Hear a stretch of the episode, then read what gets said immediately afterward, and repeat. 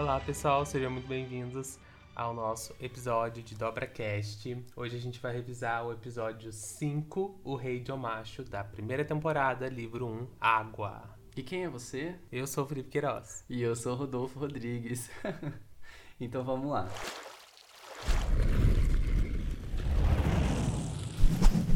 Ao chegarem na primeira cidade oficial do Reino da Terra, nossos heróis são surpreendidos por um rei que obriga Aang a cumprir uma série de tarefas para libertar Katara e Sokka de uma suposta rocha que pode cobrir seus corpos inteiros se não forem retirados a tempo. No final, Aang tem uma surpresa reveladora e um ensinamento valioso. Então, nesse episódio, a gente chega numa cidade, uma cidade oficial, né, do Reino da Terra, porque a ilha Kyoshi era apenas do território do Reino da Terra. Agora, realmente, é uma cidade que faz parte do reino como conceito político ali, faz parte do, do rolê da, do reino da terra. Tanto é que é a primeira vez que a gente encontra, né, dobradores de terra de verdade. Sim, além da abertura que a gente via dobrar terra ali, né? Esse a gente vê realmente pessoas, no caso o Pume, né? Dobrando terra. Não, na, na entrada ah, é também tem. Tem os seguranças. Tem os seguranças e eles é, exploram bastante a dobra de terra. Tanto é que a gente vê na arquitetura a cidade inteira ela é feita de terra, assim como a gente via lá na tribo da Água do Sul, que as pessoas faziam iglus com gelo e tudo mais, tem, tinha um muro de gelo em volta. Agora a cidade é toda feita de terra, então é muito legal ver como eles conseguiram explorar isso, até pelo sistema de entregas, que é um, uma coisa bem importante aí pro episódio, né, pro Eng e tal. E eles usam vários canais, né, vários como que a gente pode explicar isso? Como se fossem uns tobogãs, assim? Eu imagino tobogã. Eu até acho que foi uma inspiração deles. Os tobogãs? É, só que faz muito mais sentido no, na Terra, eu acho. Porque antigamente na tipo da água não teria como você fazer tobogã sem ser de gelo, certo? É. Então acho que na Terra faz muito mais sentido porque é mais concreto de gelo, ele pode derreter a pessoa cair. É, não, é verdade, faz sentido. Então, é mais perigoso de, de gelo. E é genial, assim, a gente vê de novo como eles estão. Eles se preocupam muito com fazer cidades diferentes de cada uma. Né? A gente viu como é que é a tribo da água, do ar, que a gente ficou incrivelmente chocado com é incrível. E agora esse de novo, né? Mostrar como são realmente muito diferentes e muito bem pensado. E, e essa ideia do, do, do, correio é, assim, genial, muito legal. A gente vê que eles se sentem realmente no habitat deles, né? Como se fosse o habitat natural. Tanto que as paredes são de pedra, então quando eles têm que atravessar portas, assim, eles abrem as portas com, com a dobra de terra. Sim. Na hora que eles vão aprisionar os, o Eng, a Katara e o Sokka, né? Eles abrem as portas com, com dobra de terra, depois fecham com, de, com dobra de terra quando eles chegam na cidade também, os portões são abertos com dobra de terra, uhum. fecha com dobra de terra. Tudo dobra de terra. E é muito legal ver que eles também souberam explorar isso daí. Muito bom. E logo nesse começo, então, a gente vê eles é, chegando e já vê agora como ele aprendeu o Eng, que ele não deve chegar, né, todo todo nas cidades, como eu sou avatar, por favor, não quero chamar atenção. Então ele já joga a ideia de ele se, se disfarçar para entrar aí no Reino da Terra. E aí ele coloca lá, pega um, um pouco dos pelos do, do APA e finge um cabelo e uma barba. Que coçam muito. E aí a, a Katara até faz uma piadinha com isso, dizendo que ele realmente parece ter a idade que ele tem agora, né? Porque ele lembrando aqui, o Eng tem 112 anos. E aí eles conseguem entrar no reino da Terra ali, fingindo ser pessoas diferentes. Primeira coisa que já vem no Eng é o quê? Relembrar suas memórias, né? Ele tinha um grande amigo lá, o Bumi, e eles se divertiam muito nesses correios aí, nesses tobogãs que a gente vai uhum. chamar aqui. Então ele já veio e lembrou, falou, nossa, será muito divertido, então eu tenho que fazer a Katara e o Sokka divertirem junto comigo. Só que pra eles não é tão divertido assim. Morrem de medo, né? Porque... E eles estão certos, porque é, é muito mano, perigoso. Exatamente, o negócio é altíssimo. Você vai se jogar numa caixa de pedra, num túnel de pedra que pode cair em qualquer lugar e realmente acontece. E acontece. E aí acontece o primeiro, um dos, dos primeiros grandes easter eggs aí, que é o carinha do, dos repolhos, né? É, ele apareceu no portão também, né? É, é verdade. A hora que eles estavam para entrar na cidade, o tio dos repolhos estava lá, tentando entrar, e ele não consegue. Os. Mas depois ele, ele aparece lá dentro da cidade com os repolhos de novo. Os repolhos. Repolhos. E aí eles destroem várias vezes os repolhos desse tio. E não só repolhos, na verdade eles destroem uma casa, né? Destroem Nossa. várias coisas. Várias então é coisas. é muito perigoso, né? O Eng realmente, sem noção. Mas foi divertido até não ser mais, porque os guardas viram e, claro, eles foram levados presos para o nosso rei dessa grande cidade. Só antes da gente falar, é, seguir com esse plot, é, a gente tá vendo o Eng passar por vários lugares e ele coincidentemente conhece todos, né? Aí a gente para pra pensar, não, mas peraí, ele não morava no Templo do Sul, do Ar? Como que ele conhece tanto lugar assim? Aí a gente tem que lembrar que o, o pessoal do ar não se chama nômades do ar à toa. Eles realmente eram nômades e andavam por todo o planeta. Então eles conheciam vários lugares do mundo. Então o Eng ele tem essa familiaridade com vários lugares. Por isso que ele conhece boa parte desses, desses ambientes que a gente vai conhecendo ao longo da, da temporada. E os templos do, do ar são locais para reuniões, para eventos ou para treinamentos. E é por isso que o Eng tem tanta lembrança de lá, porque ele estava sendo treinado no templo do ar do sul. Será que então ele conheceu o mundo antes dele saber que era o Avatar? Eu acho que sim, porque provavelmente depois que, que contaram para ele, ele deve ter ficado em treinamento, né? Mas o Boom já sabia que ele era o Avatar, não é? Não, o Boom só sabia que ele era dobrador de ar. Mas depois, quando ele vê ele no final, ele não comenta? Ai, meu amigo Avatar Eng. Porque aí já virou notícia geral, né? Quando ele voltou agora. Não, é, também. E também que quando começou a guerra, né? Entendi.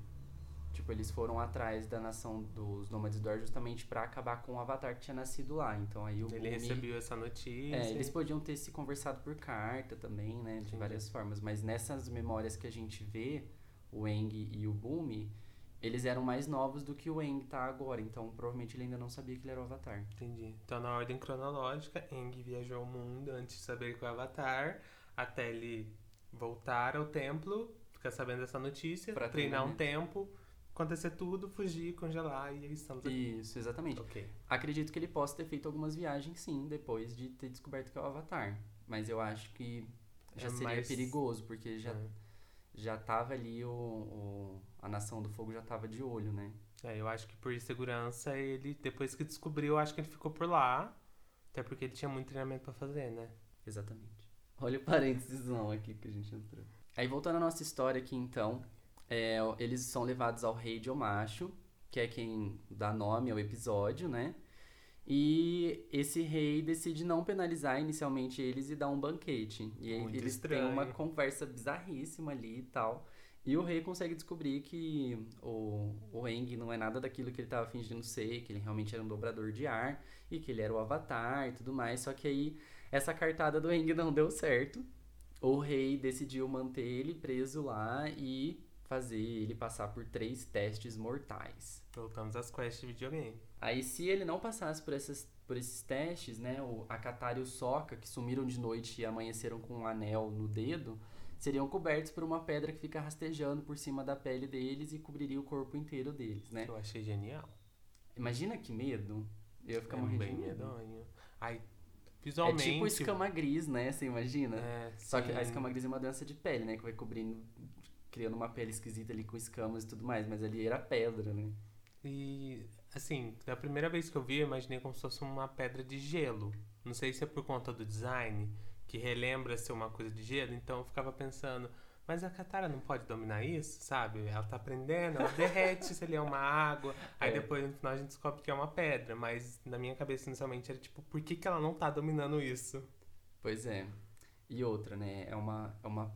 Por ser uma pedra, doma- dobradores de pedra, de, de pedra ou de terra, conseguiriam quebrar aquilo lá, né? Mas Sim. como ninguém ali era, o Eng poderia até fazer por ele Mas seu avatar, não mas não, não rolou. E o primeiro desafio, o Aang tinha que pegar uma chave que estava numa cachoeira. Pra mim, esse realmente é o único teste que é realmente mortal. Porque ao redor ali da cachoeira onde a chave estava pendurada, tinha várias estalactites, estalagmites Ai, e tudo mais. Que se o Eng caísse ali, ele com certeza ia furar o corpo dele e já era, né? Com Aí certeza. realmente era perigoso ali. É, esse é o mais perigoso mesmo. Mas ele acaba conseguindo, né? É, ele tenta da forma óbvia, né? Que é importante a gente mencionar, que é realmente indo ali no pé da cachoeira e subir a escadinha até alcançar a chave, mas ele não consegue. Aí ele é obrigado a pensar de uma forma diferente. Aí ele cata uma das, das estalactites lá. Eu não sei falar o nome disso. Eu de- não sei. Os negócios pendurados no teto lá Umas de... pedras pontiagudas. Pra mim Pedras é pontiagudas, ótimo.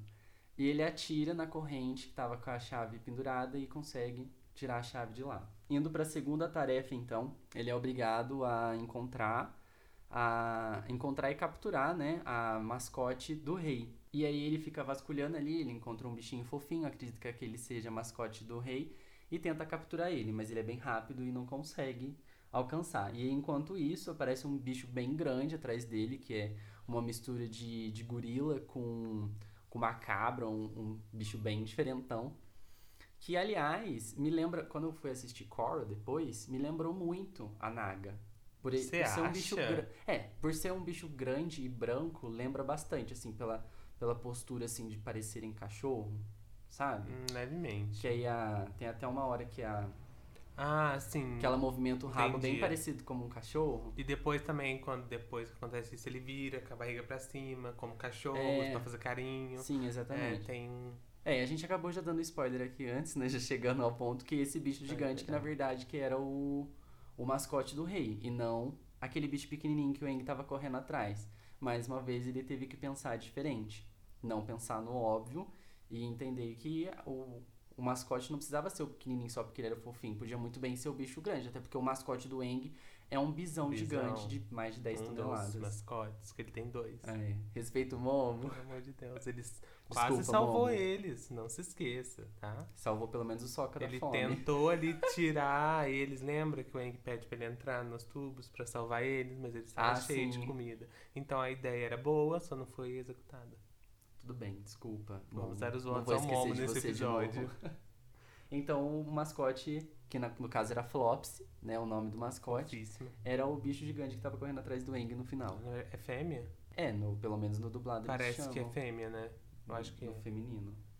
A Flops. A Flopsy, eu também imaginei isso. É, mas isso é aqui no, na, na, na dublagem, né? Eu não sei se... Ela Se no foi original, Fox. Enfim, Não vamos, não vamos julgar o chama ela gênero de a do... Fox por do animal animal, né? Será? Vamos pensar assim. Agora vamos para a terceira fase, barra quest, barra tarefa que o rei pediu pra ele, que é ele enfrentar uma pessoa numa batalha.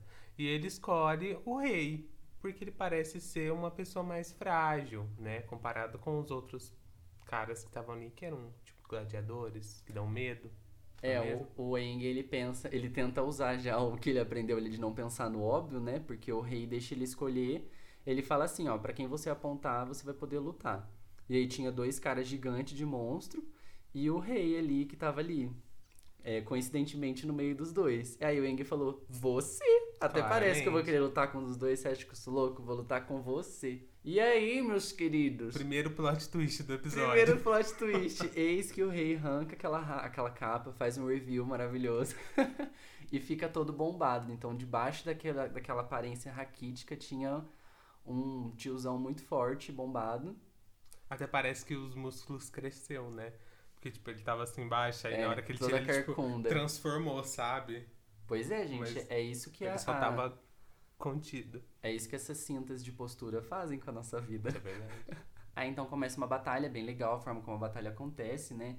Tem várias manobras evasivas do Eng ali, porque inicialmente ele tá só, meu Deus, o que tá acontecendo? Esse cara era Rakitic, agora tem que lutar com ele, como assim? E aí depois ele começa a, a se aquecer na, na luta ali, e aí ele usa o que ele aprendeu de, de luta até agora, que é o quê? Fazer o contra-ataque, de usar o ataque do seu inimigo contra ele mesmo. E aí, como o rei realmente é muito forte, o Eng não ganha dele. Ele só consegue dar uma empatada ali quando ele acha que ele tá em vantagem. Na verdade, o rei tava ganhando dele, né? Mas o rei se dá de convencido e fala: "Não, tudo bem.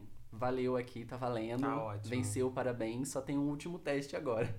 Aí o Eng fica puto porque fala: Mas como assim? Mais um não era só três? Já pode libertar meus amigos aí. Que já estavam ali no seu limite, quase já, né? É. E aí o rei fala: Não adianta de nada as tarefas se você não aprender nada com elas. A meu último desafio pra você é você falar pra mim qual é o meu nome. Aí o Eng então fica ali pensando com a Katara e o Sokka. A Katara e o Sokka tentam descobrir com o Eng o que estava acontecendo e eles pensaram assim: olha, talvez a resposta esteja nos desafios. O que, que você aprendeu com os desafios? Aí o Eng pensa, pensa, pensa e fala: eu aprendi a não fazer o óbvio. Todos eles eu tive que pensar de uma forma diferente para conseguir executar a tarefa. Eu tive que abrir a minha cabeça para as possibilidades. Essa é a frase que ele fala, e essa frase foi dita pelo Bumi, o amigo do Eng, no flashback que a gente viu no começo do episódio. Então o Eng conseguiu sacar quem que era, que na verdade era o Bumi. Segundo o plot twist do episódio, o rei é o Bumi, amigo do Eng de infância. Sim, finalmente o Eng encontra um amigo vivo, depois de descobrir que É toda a nação dele foi destruída, né? Que toda a galera que, era, que ele conhecia, todas as pessoas do mundo que ele conhecia tinham, não estavam mais lá. Mas ele tem um amigo agora, uma pessoa que ele conheceu quando era criança e que tá ali agora. E é um rei, né? E é, É uma um pessoa rei. influente, então é uma personagem importante, um amigo do Eng que é importante, tá vivo e é importante. Sim. E um gênio louco, então é super bonitinho o abraço deles. Fofos. E a gente então termina esse episódio com eles se divertindo novamente, como é como quando eram crianças. Vamos pra sessão de curiosidades. Vamos. Vocês sentiram falta de alguém, sim, esse é o primeiro episódio sem o tio Aaron e o Zuko. Então eles não aparecem nesse episódio. Eu não senti falta, só do tio Aaron. Mas não sei Eu também não vocês. percebi, na verdade, eu só reparei agora que, que você falou, porque até então não, não tinha sentido É. falta deles. Eu acho que talvez inicialmente eles até queriam colocar, mas querendo ou não, esses três desafios tinham que acontecer. Ocupa muito tempo, É, né? e acabar ficando corrido, então acho que foi mais sensato eles não estarem aí mesmo. Então a segunda curiosidade é sobre o que o Eng fala no começo do episódio, que ele veio da ilha Canguru, que é uma ilha real. Ela é na costa do sul da Austrália. Nesse episódio, o Bumi afirma que ele é o dobrador de terra mais poderoso que Aang já viu. Embora, lá na segunda temporada, a Toph também afirme isso várias vezes. Então, assim, Felipe, vamos lá. Quem você acha que é o mais poderoso? Assim, não tem nem como pensar duas vezes, que é claro que é a Toff, gente. Sempre será. E afirma que ele é um velho idoso que é forte. Quer dizer, Sim. ele teve anos de treinamento. A Toff é uma criança e ela é assim, bate pau a pau com ele. Então, Toff, melhor de todas. É, a gente nunca, nunca presenciou uma luta dos dois, né? Pra saber quem é melhor. O que eu acho que nem precisa ter, né? Não. Graças a Deus. Amém? Mas eu acredito que aconteceria se eles tivessem uma, uma interação maior, porque a Toff é muito esquentada e o Bumi é bem doido. Sim. Então ia dar uma Rolaria. treta com certeza. Mas assim, ambos têm feitos incríveis. A Toff, ela, ela é uma dobradora tão poderosa que ela descobre uma nova dobra, a subdobra de metal. Né? Isso a gente vai acompanhar mais pra frente. Mas isso é uma coisa incrível. Ela é a primeira dobradora que conseguiu fazer isso. Já mostra como ela é sensacional. Enquanto o Bumi, ele é um senhor de idade, foda, poderosíssimo, e que em um determinado momento da série, como a gente vai ver, ele consegue dominar a Terra só com o movimento da cabeça dele. Sim. Então, quer dizer que ele não precisa ter todo o desenvolvimento do corpo dele para fazer as dobras, ele quase que usa só a mente realmente para fazer o- as dobras ali. Isso demonstra o quanto que ele é poderoso e a Toph também. Então, gente, Sim. não vamos rivalizar ninguém aqui, os dois são Com poderosos. certeza. É, de ver desse ponto de vista que eu falei, por exemplo, é, a Toff, por ela ser uma criança, ela realmente já sabe muita coisa. Então, pelo que você falou, que ainda quando ela vai chegar na vida adulta, ela vai descobrir né, mais uma dobra. Mais então, uma isso dobra. mostra que como o desenvolvimento dela, entendeu? Ela, é Ela é uma um criança prodígio, né? incrível, exatamente. E com o passar do tempo, ela ainda foi ficando mais foda ainda. Então, uma luta interessante seria Toff idosa com Ai, o Boom idoso. tudo! Isso sim seria uma Nossa. batalha de dias. Eu ia amar, com certeza, eu ia amar isso. Quer dizer, não porque eu gosto dos dois, né? Eu não quero os dois tretando, mas seria icônico. Voltando a falar sobre o tio dos repolhos, o comerciante. é, Ai, ai. então a gente vê ele pela primeira vez nesse episódio, né? E ele. Eles destruíram né, os seus repolhos. né, Várias vezes. Várias vezes nesse episódio. Se vocês relembram aí, né? Então, no primeiro episódio ele já é destruído várias vezes repolho. Então, se a gente contar de toda a série, esse ainda, tipo, ele já, so- já começou sofrendo, entendeu? Já começou Coitado. se fudendo. Ele vai aparecer em vários episódios ainda, sempre com a carriola de repolho dele sendo destruída. Porém, meus queridos, pra quem assistiu a Lenda de Korra, ele volta poderosíssimo como dono e proprietário na empresa o quê? Corporação Repolho. Cresceu na vida. Tem até uma estátua dele segurando um repolho assim. É incrível, Ai, gente. Eu acho assim, ó, maior. Se Hilário. tem alguém que pode ser coaching nesse mundo, é o cara, Claro. o coach do repolho. Tá bom, empreendedor do repolho. um grande empreendedor. E juntando tudo isso com esse cara do repolho, né, a, essa ideia dele, claro que sim, os produtores nunca imaginariam que ser isso, mas eles se divertiram fazendo o cara sendo destruído, seus repolhos, esse episódio. E os fãs também gostaram muito na época, então a gente falou, vamos trazer isso de volta. E isso foi inspirado principalmente de Cowboy Bebop. Sim, vamos falar de Cowboy Bebop de novo, que eu amo. E... Fanboy ataca novamente. Ai, eu... E no Cowboy Bebop tem uns três personagens que ele ficam aparecendo, né, em vários planetas. Então eles juntaram essas ideias e falou, vamos fazer isso com o nosso desenho também. Então, referências aí, muito bom. Agora nós vamos falar sobre o Boom, né, que foi esse, esse personagem que foi introduzido pra gente nesse episódio.